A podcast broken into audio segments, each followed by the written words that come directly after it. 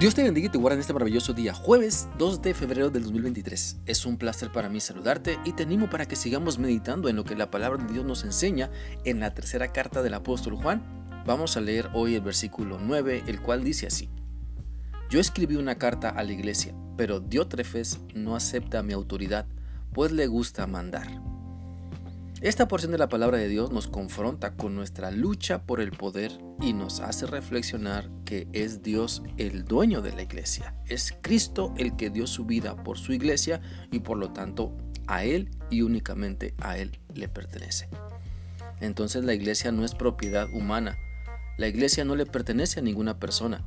No es exclusiva de ninguna familia. No es para una clase en particular de personas sino que la iglesia es de Cristo y Él nos invita a todos a creer en Él y a pertenecer a su iglesia. Cuando entendemos entonces que la iglesia es de Cristo, dejamos de luchar por cuestiones absurdas y que solo nos distraen de compartir el Evangelio de Cristo. No debería existir en la iglesia ninguna lucha de poderes, pero desafortunadamente siempre ha existido. Y la razón por la que existe es porque siempre ha existido desde la caída esa lucha de poder entre las personas y Dios, entre las personas que se dejan dominar por su vanagloria, que se dejan dominar por su egoísmo, que se dejan dominar por la perversidad de su mente y emociones y buscan siempre que las cosas se hagan a su manera, cuando quieren y como quieren. Por lo tanto, no seas tú el diótrefes o la diótrefes de tu casa, de tu iglesia, de tu familia, trabajo o comunidad. No te creas la mentira de que tú tienes que hacerlo todo porque si no las cosas no salen bien. No te creas la mentira de que tú tienes que resolver el asunto para que todo esté mejor. Bájela, bajémosle, mejor dicho, bajémosle tres rayitas a, nuestra, a nuestro protagonismo Bájale a tu pensamiento de que tú eres el mejor para hacer lo que haces porque seguramente, ¿sabes? Seguramente hay miles de personas que pueden hacer mejor lo que haces. Solo que te cuesta muchísimo trabajo ser humilde y reconocer tu verdadera condición. La Biblia dice en Proverbios 11.2, el orgulloso termina en la vergüenza y el humilde llega a ser sabio. Entendamos pues que el orgullo solo nos llena de vergüenza. El ser orgullosos no es la solución para todos nuestros problemas o para ninguno de nuestros problemas.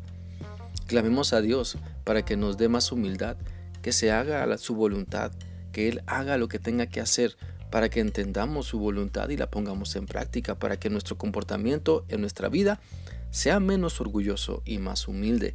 Clamemos a Dios que no echemos a perder lo que el Espíritu Santo está construyendo en la vida de otras personas y en la nuestra que nuestro mal temperamento no eche a perder la vida de nuestro prójimo, sino que nos dejemos transformar por Cristo.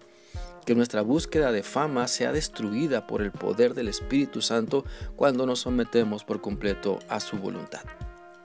Entendamos entonces que quien brilla en la iglesia es Cristo. Sí, quien brilla en la iglesia es Cristo. Nosotros solo debemos reflejar su luz.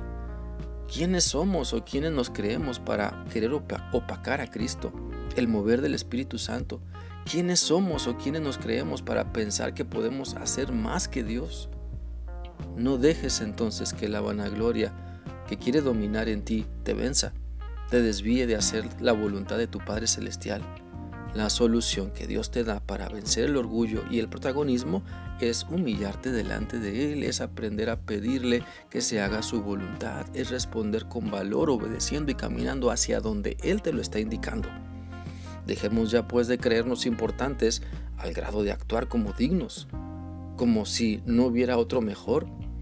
Tengamos más humildad y menos la aberración de la vanagloria porque el orgullo nunca dejará que veamos a las personas que nos rodean como Dios las ve y como Dios quiere que las veamos.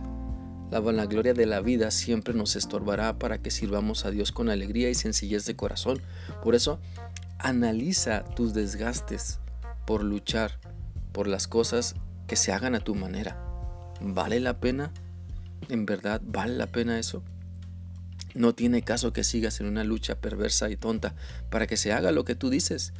Mejor humíllate ante Cristo, Vive en su voluntad y aprenderás a escoger mejor tus batallas, aprenderás a ser más humilde, aprenderás que la gloria y la honra son para Cristo y que todo lo que los que hemos creído en Él simplemente somos sus siervos y debemos esforzarnos por hacer su voluntad.